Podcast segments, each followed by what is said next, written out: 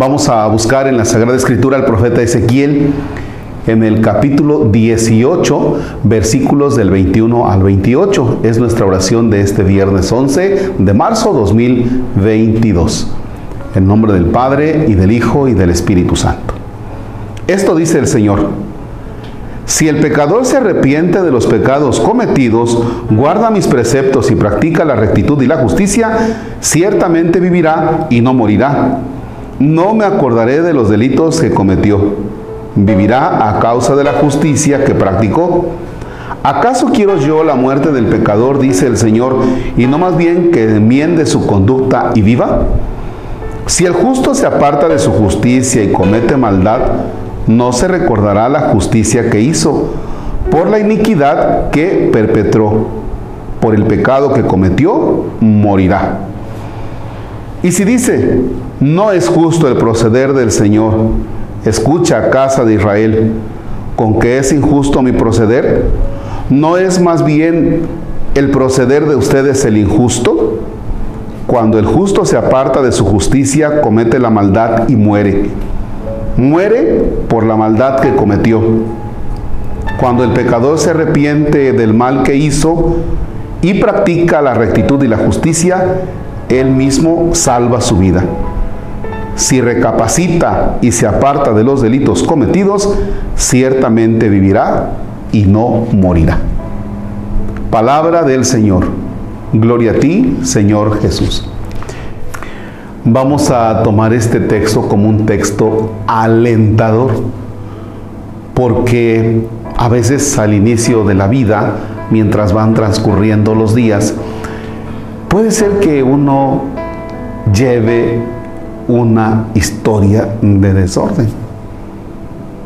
Y entonces llega el día en que recapacitas, como dice el texto, y resulta que te encuentras delante de Dios y entonces te haces la pregunta, ¿y ahora?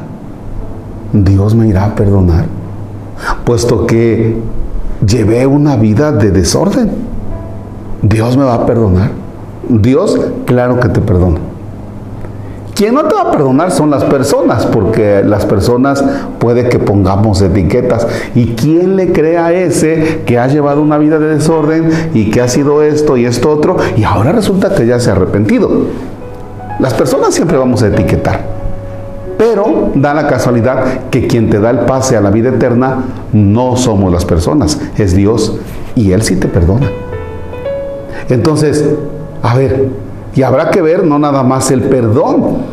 Por ejemplo, si alguien en toda su vida se ha dedicado a estar robando y a estar haciendo eh, tranzas y resulta que se arrepiente, mi vida, pues lo que te transaste y toda la corrupción en la que te metiste, pues vas a tener que restituir el daño. O sea, no se trata de que, ay, ya me arrepentí y fíjense que ya Dios me perdonó y de todas estas cosas que yo me hice cuando era corrupto, cuando era esto, cuando era esto otro, resulta que ahí se me quedan. No, yo creo que tenemos que restituir el daño. ¿Sí? O sea, Dios te perdona, sí, pero también tienes que restituir.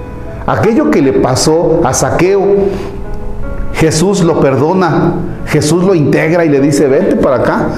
Y de pronto del mismo saqueo viene la expresión, Señor, si yo he defraudado a alguien, Señor, si yo le he robado a alguien, se lo voy a regresar. Es decir, no dice saqueo, pues ya, ya me perdonó y pues ya lo que tengo ya es mío. Saqueo dice, voy a restituir.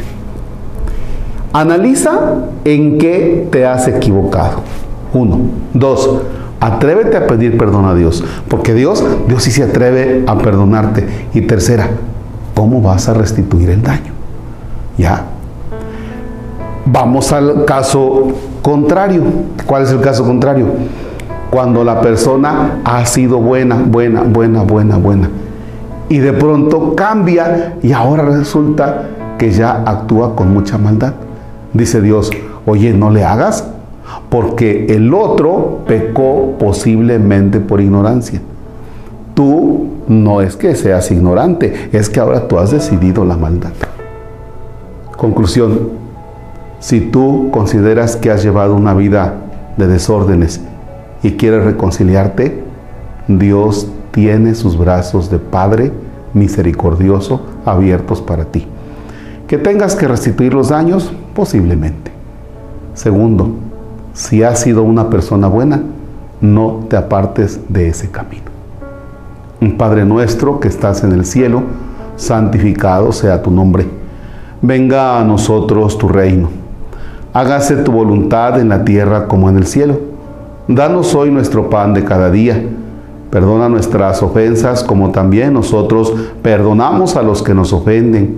No nos dejes caer en tentación y líbranos del mal. El Señor esté con ustedes. La bendición de Dios Todopoderoso.